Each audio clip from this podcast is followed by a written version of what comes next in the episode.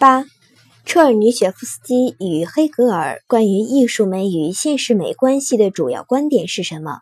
他们是怎样论证的？是评论其长处与短处，并谈谈你的理解。小一，黑格尔关于艺术美与现实美关系的观点。黑格尔认为，艺术美高于现实美，艺术美是为了弥补生活的缺陷。这是唯心主义的美学观点。持这种观点的人认为，自然中的美是无意图的，而艺术中的美是有意图的；现实中的美是少见的，而艺术中的美是常见的；现实中的美是短暂的，而艺术中的美是永恒的；现实中的美是相对的，而艺术中的美是绝对的。小二，车尔尼雪夫斯基关于艺术美与现实美关系的观点。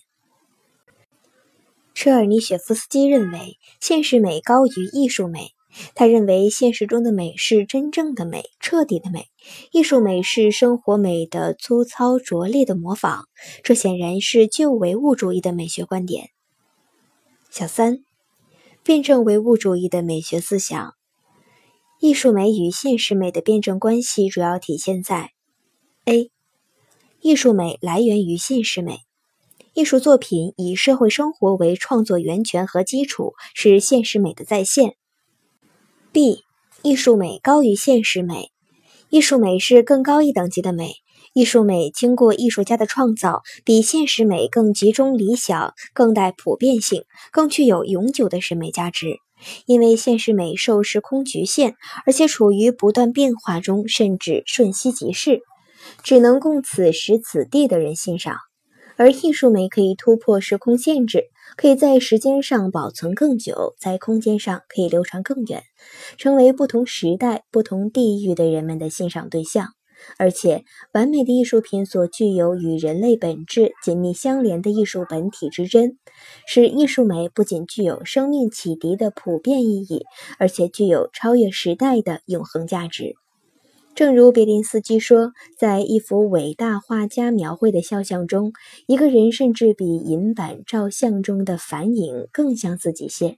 因为伟大的画家把隐藏在这个人的内部，也许构成这个人的秘密的一切东西，都非常明确地揭示了出来。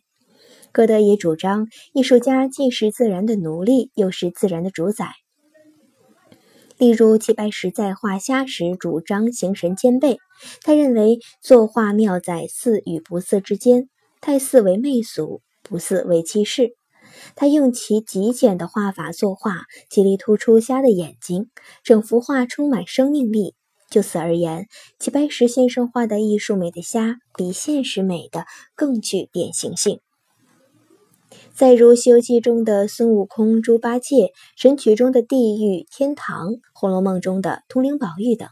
这些艺术家根据生活逻辑的现实美，通过艺术虚构所得到的完全是幻中之真，同样具有更高的艺术美。其他例证如鲁迅评《西游记》：“神魔皆有人情，精美一通世俗；鬼狐有性格，笑骂成文章。”这是老舍对《聊斋志异》的评价。